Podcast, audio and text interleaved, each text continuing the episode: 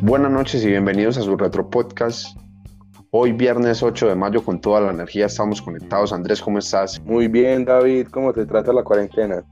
Excelente, Andrés. Sobreviviendo al encierro. Ya acostumbrándome a la estrategia de, de, de, la largue cada, cada 15 días, cada 15 días, de 15 días, de 15 días. Pero bueno, con toda la actitud. Vamos a terminar pasando primero de, de enero encerrados.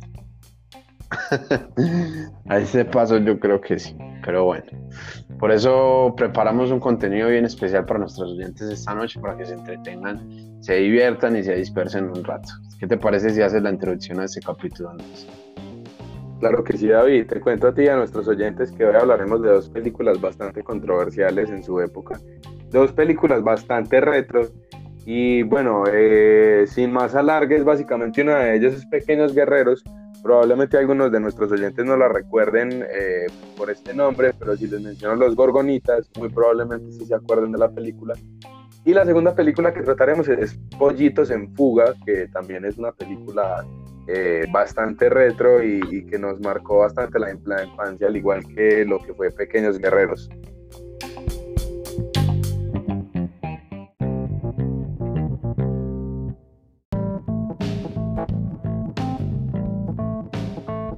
No, Andrés, yo te quiero decir que personalmente estas dos películas que nos traes esta noche me, me, encantan. No sé cuál de las dos he visto más o cuál de las dos he disfrutado más, pero, pero bueno, la, la idea del segmento de hoy es que expongamos algunas curiosidades. Estamos en la sección de retrocuriosidades y, y aparte de presentarles estas películas, pues también vamos a, a, a discutir algunos datos bien interesantes que tal vez algunos no sabían y, bueno, para recordarles y, e, e, informarles, ¿cierto? Claro que sí, David, ¿por qué no nos cuentas un poquito de eh, información técnica de lo que fue Pequeños Guerreros? Bueno, eh, Pequeños Guerreros fue una película que se lanzó en el año de 1998, esta sí es bien retro. Eh, era de ciencia ficción y fue distribuida por DreamWorks de la USA. Em, la premisa básica de esta película eran unos muñecos de acción que cobraban vida y tenían una guerra con los gorgonitas, como vos lo mencionabas ahorita. Eh, los soldados que buscaban estos gorgonitas eran los soldados comando de élite. Eh, hay un chico, Alan, que su papá tiene pues una tienda de juguetes, pero esos juguetes son antiguos, anticuados y y da la casualidad de que esa tienda por algún motivo llegan estos gorgonitas, Alan los, los, los, destapa, los enciende y se da cuenta de que cobran vida y pues que tiene una guerra interna con estos otros personajes.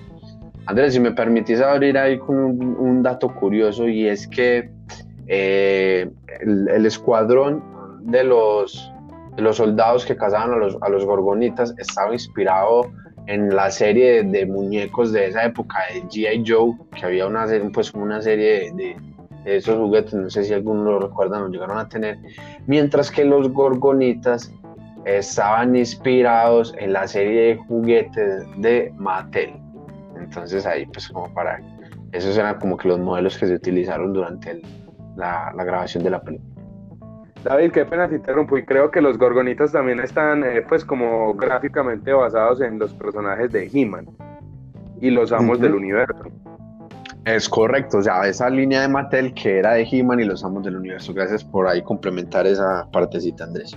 Vale, y aparte también cierra, eh, eh, cabe resaltar también que, bueno, como dijiste, la película sí se distribuye por DreamWorks en la USA y en Canadá pero a nivel internacional eh, la distribuye Universal Pictures. Entonces es normal que, digamos, en esta parte del mundo, cuando, cuando veamos la película, en vez de ver algo de DreamWorks, o, o podríamos ver ambas, ambas productoras al inicio de la película, tanto como DreamWorks como Universal Pictures, ¿cierto?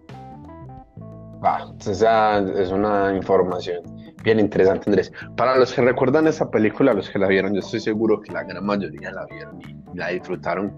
Eh, bueno, es, es, para empezar como a, dar otros datos curiosos y del hecho de que a mí, a vos, vos como la recuerdas al decirme esta película me parecía un poquito pesada, la verdad. Me parecía no era como tan light, pues como decir que uno que, que era dirigida solamente para niños, ¿no? ¿O es que recordás que, que... Yo recuerdo una película muy cruda para, para aquellas épocas eh, y bueno, personalmente tengo una fascinación por los muñecos, eh, pues estos de acción de juegos, ¿cierto?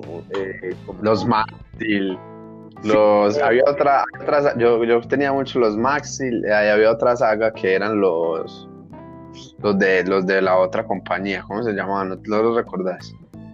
No, no, pero, pero sí recuerdo, por ejemplo, mi hermano tenía motorratones, tenía figuritas de los motorratones, y bueno, en general, pues digamos que mi infancia estuvo muy marcada por este tipo de juguetes, película y ver los juguetes cobrando vida y teniendo conversaciones entre ellos, incluso desarrollando estrategias para, para sobrevivir a sus guerras, es una cosa demasiado loca y que, que, bueno, estando pues uno en su niñez, digamos que le permite a uno dejar volar muchísimo más la imaginación.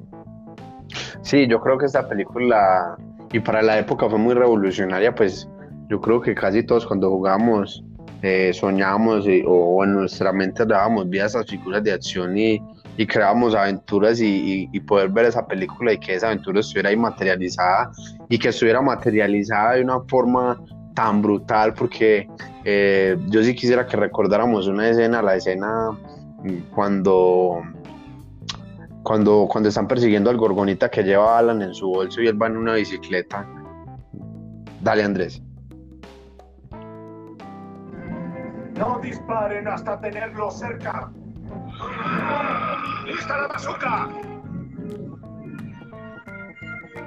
¡Fuego!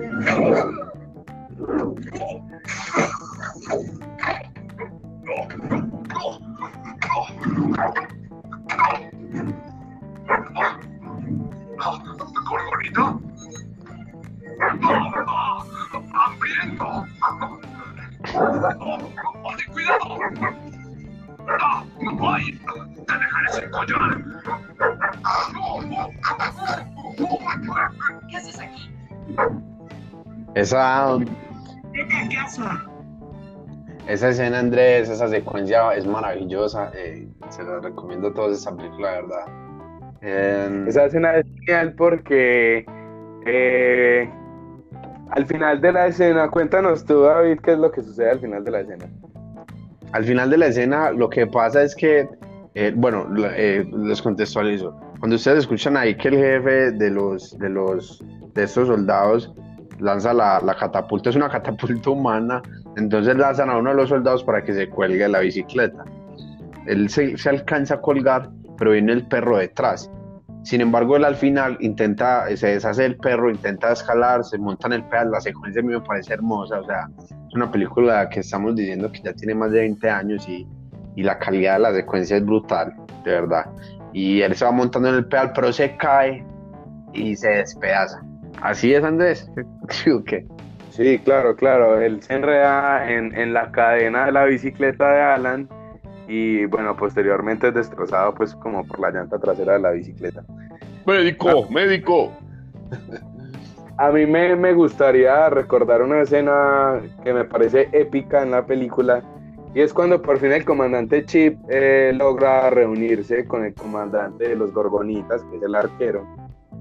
Eh, sin más largas, pongamos la escena. Comandante Chip Hassan. Gusano Gorgonita. Déjala. Tu pelea es conmigo. Tienes muchas agallas. Veamos de qué estás hecho. Impecable metas. Igual que tú. No nos parecemos en nada. Estás programado para perder. Bueno, esta escena. Andrés, esta escena, esta escena, si, si mal no recuerdo, me emocioné escuchando. Eh, es ya después cuando, cuando estos manes llegan a la casa, que le empiezan a bombardear, que tumban una torre de luz y todo. Ya esta escena es después de eso, ¿sí o qué? De hecho, eh, la escena se desarrolla eh, en el poste de luz. Ah, sí, señor. Sí, sí, claro, es cuando, cuando el comando élite llega a la casa de Alan, que ya de hecho los padres de Alan se dan cuenta eh, pues que los juguetes están vivos, ¿cierto?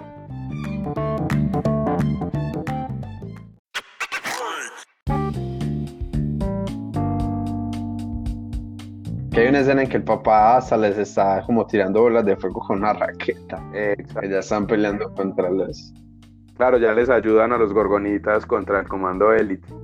Me parece un doblaje súper bien logrado para la época y como decías tú, David, eh, bueno, la, animación que se realiza, porque igual hay, hay otro, otra retrocuriosidad allí y es que eh, solamente un tercio de la película se realiza con las maquetas originales que se realizan para la película y el resto de la película se desarrolla eh, pues a través de computador, ¿cierto? Y bueno, eh, también hay que comprender que para desarrollar esa película el, el, animador tuvo que hacer una especie de taller intensivo con, eh, con todo lo relacionado a la creación de juguetes y para eso se fue a la industria Hasbro, reconocidísimo en este mundo. otro de los aspectos curiosos es que eh, tuvieron que eliminar muchas escenas categorizadas como alta, de alta violencia. Entonces, eh, si bien lo decíamos al inicio, la película es un poquito subida, o a nosotros nos parece eso, eh, imagínense que hubiera sido más. Bueno, hay algo importante que no hemos mencionado y es que la subtrama de esto es que esa tecnología viene del gobierno, ¿te acordás? Claro, claro. Que es una tecnología que es un chip de la NASA, entonces están estos dos personajes, está el de gafitas, el que tiene la teoría conspirativa de Estados y, y jura y asegura que va a pasar algo que está pasando, y el otro que es súper relajado, que dice que no. Y bueno, al final ellos dos también terminan inmiscuidos en esta situación en la casa, en la escena final, donde pelean pues también eh, eh, los, los, dos jefes de ambos bandos, como lo escuchamos. Y hablando de cosas retro, también vale eh, la aclaración de, de, la retrocuriosidad de que se, se, ven varias referencias a los gremlins en la película, ya que la película Los Gremlins es dirigida por el mismo director de Pequeños Guerreros, que es Joe Dante. Correcto. Otra de las curiosidades. Y... Qué pena te interrumpo. ¿Qué te parece, David, si eh, vamos pasando a nuestra segunda película, Pollitos en Fuga?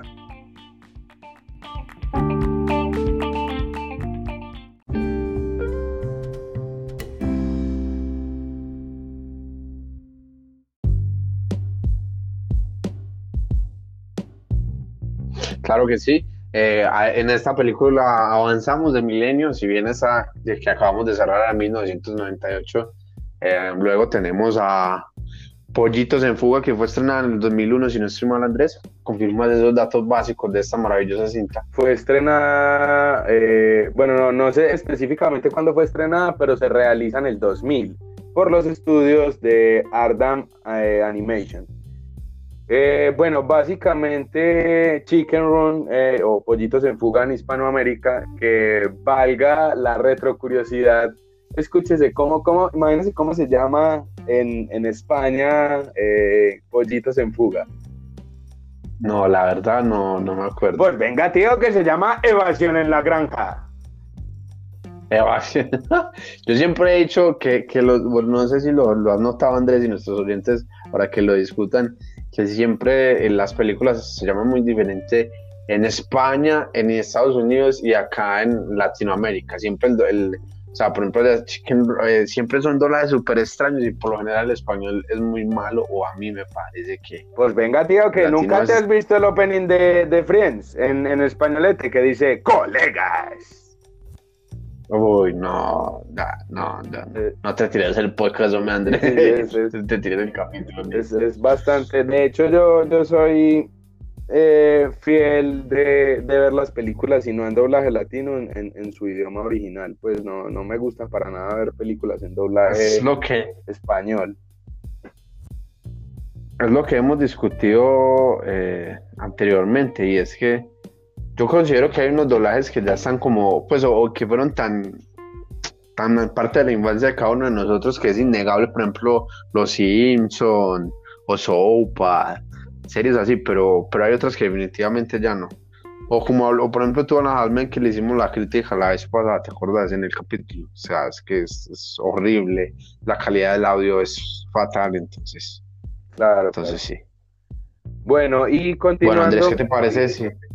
Sí, sí, continuando con los datos de la película, vale aclarar que, eh, bueno, estos estudios son los mismos productores de Wallace y Gromit, que también son uh, un par de personajes de una película bien retro. Y, eh, bueno, es una película dirigida por Peter Lord y Nick Park. Eh, fue el primer largometraje de esta productora y la primera producida en asociación con DreamWorks. Eh, al fin de cuentas, DreamWorks eh, cofinanció y distribuyó la película.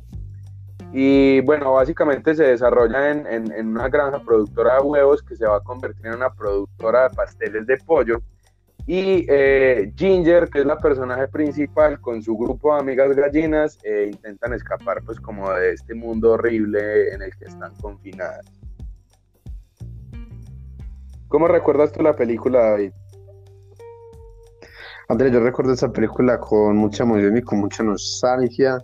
Me parece que es una película que reflejaba mucho el liderazgo. Ginger, la protagonista, siempre, y de hecho, si no sé si recuerdan, en este momento se me escapa el nombre, pero hay otra protagonista que siempre estuvo como en contra de la fuga.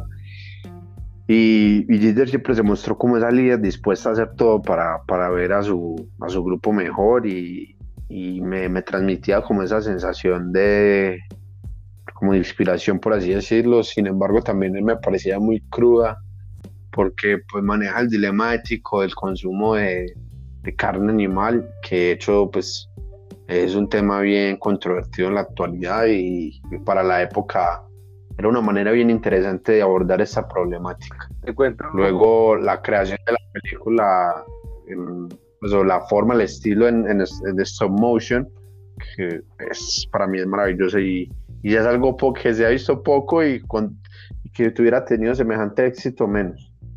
Entonces me parece brutal. Tú tienes el dato exacto de que fue lanzada en el 2001. No, esa película fue lanzada en el 2000. Y, no tenemos el dato. Sí. ¿Cuánto tiempo se demoraron desarrollándola? Porque es que stop motion se pudieron haber demorado todo lo que vos quieras. De hecho, hay una curiosidad para todos nuestros oyentes es que se dice que probablemente usaron más de 2.300 kilos de plastilina, una exageración. Claro, claro, y teniendo en cuenta que el stop motion, eh, pues básicamente una manera muy grotesca de, definirlo es como tomar foto por foto y posterior a esto procesarlo en un video. Es, es realmente un proceso muy tedioso, muy tedioso, muy dispendioso pero, pero el resultado fue brutal y como te digo, es una película que ya tiene sus años encima y, casi sus, 20 años va a cumplir el próximo mes y wow, vos decís... Y yo creo que con ese concepto yo no recuerdo otra película tan exitosa. David, la primera película que yo me vi en cines fue Pollitos en Fuga. ¿Y cómo te sentiste? ¿Qué recordás de esa experiencia? No, fue, fue una experiencia demasiado, demasiado demente porque fue mi primera vez en una sala de cine. Fui con mi papá y con mi hermana. Y, y bueno, no, pues ver, ver estos, estas gallinas en esa pantalla gigante con un sonido tan definido para la época, porque yo estaba acostumbrado a ver películas en un televisor de madera gigante, que bueno, el sonido pues tampoco es que fuera la mayor cosa y llegar a esta sala de cine y escuchar esos bajos y yo, yo creo que fue el primer acercamiento que tuve a lo que fue enamorarme del audio como tal. Wow. ¿Y qué feeling te transmitió esa película en aquella época, Andrés? Eh, en aquella época realmente el feeling fue poco, eh, pero estando ya más grande, pues que me doy cuenta de, de, parte de las curiosidades que vamos a mencionar a continuación, y es que esta película se alusiona a la Segunda Guerra Mundial y, eh, bueno, la granja en sí tiene una apariencia bastante parecida a lo que fueron los campos de concentración nazi. Los perros de vigilancia eh, de, las gallinas representan a una unidad de los nazis, se llamaba la unidad de la calavera, que eran los que cuidaban a los judíos que se encontraban pues como en estos campos de concentración. Y bueno, empiezan a encontrar detalles porque mi hermana, eh, pues les cuento a ti, a nuestros oyentes, mi hermana sigue la religión judía y bueno, resulta que Ginger siempre lleva un gorrito que eh, posterior a mi hermana volverse judía descubro que podría hacer mucha alusión a lo que es la kippah judía, que es un gorrito que se ponen los judíos, pues digamos, en, sus celebraciones y en sus fiestas. Entonces, digamos que ya estando un poquito más grande, analizo todo esto y, digamos que me parte el corazón en mil pedazos, eh, pues porque digamos que en aquellas épocas en cine fue bastante conmovedora y bastante nostálgica la película, pero ya estando grande que le puedo hacer un análisis, eh, digamos, mucho más robusto, se vuelve muchísimo más nostálgica y, adquiere como un, matiz mucho más triste que el que tuvo antes, pues aquella vez que me la vi en cine. Sí, de hecho, por ejemplo, yo creo que el dilema también ético, eh, ético económico que tenía la dueña de la, de la granja de pasar de vender huevos y conservar la vida de los animales, hacer pasteles de pollos y tener que sacrificarlos de por sí es un tema bien crudo, ¿no? Y, creo que es una película que tenía muchos elementos. Otro aspecto que refuerza tal vez esa idea que estás planteando de la, la similitud.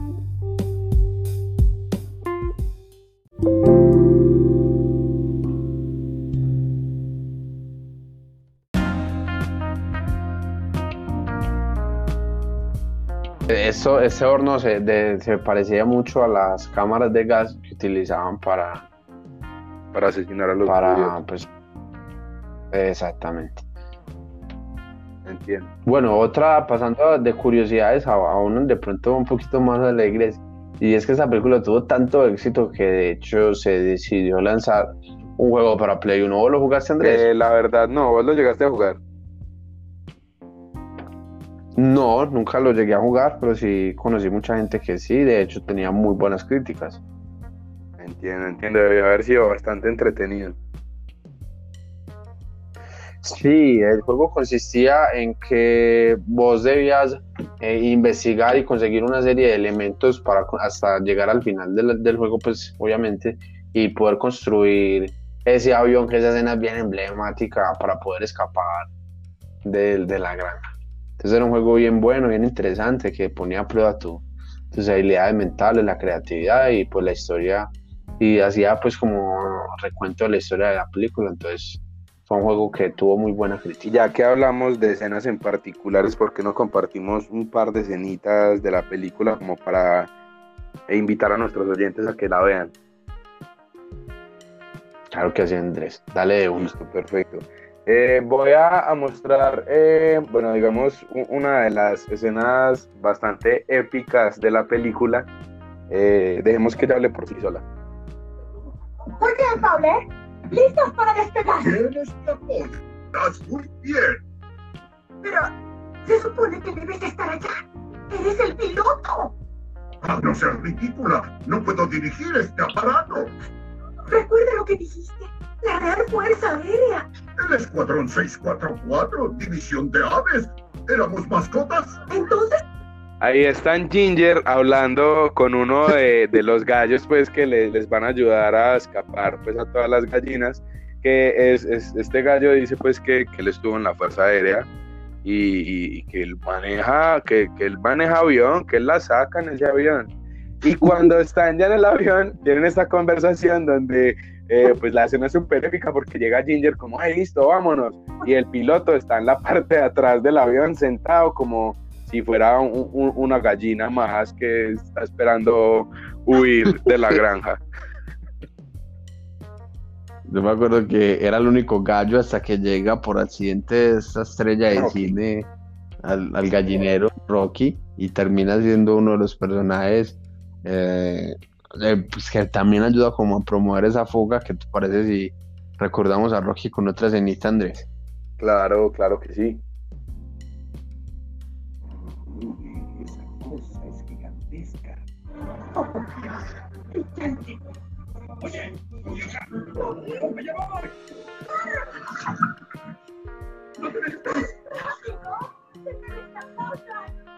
Esa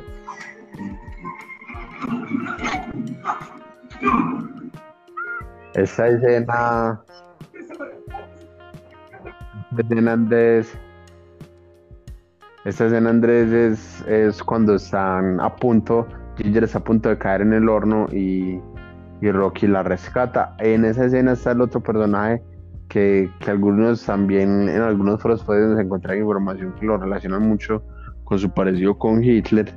Y este personaje es bien particular y divertido en la película porque él siempre ve las gallinas actuando, las ve moviéndose, las ve confabulando, las ve conspirando y siempre le dice a su jefa y cuando ella va a revisar no pasa nada y termina por ser golpeado. Entonces... Termina, termina siendo ridiculizado por las gallinas. Y bueno, pues realmente por, por la dueña de la granja, no recuerdo el apellido en este momento.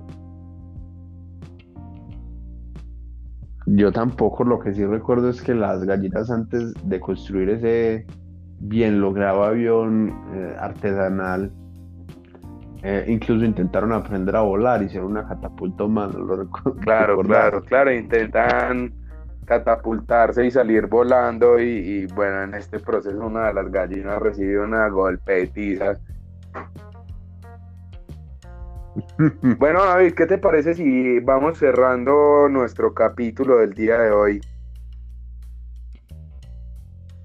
Andrés, yo creo que fue una, una experiencia eh, muy enriquecedora recorrer estas dos grandes películas que yo creo que marcaron la infancia en muchos de nosotros. Eh, nada, agradecerles por su compañía y Andrés a ti también. Y esperamos verte, esperamos oírles pronto en el próximo. Claro que sí, David, eh, a nuestros oyentes que tengan una excelente noche. Y a ti, David, eh, espero sea un tiempo de seguir recordando bastantes, bastantes películas retro y nada, si alguno de nuestros oyentes tiene alguna proposición que hacernos, algún tema del que hablar, bienvenidísimo. Claro que sí, queda abierta esa invitación. La idea es que sigamos abriendo esas cajas de Pandora que a todos nos motivan. Un abrazo la distancia y feliz noche para todos.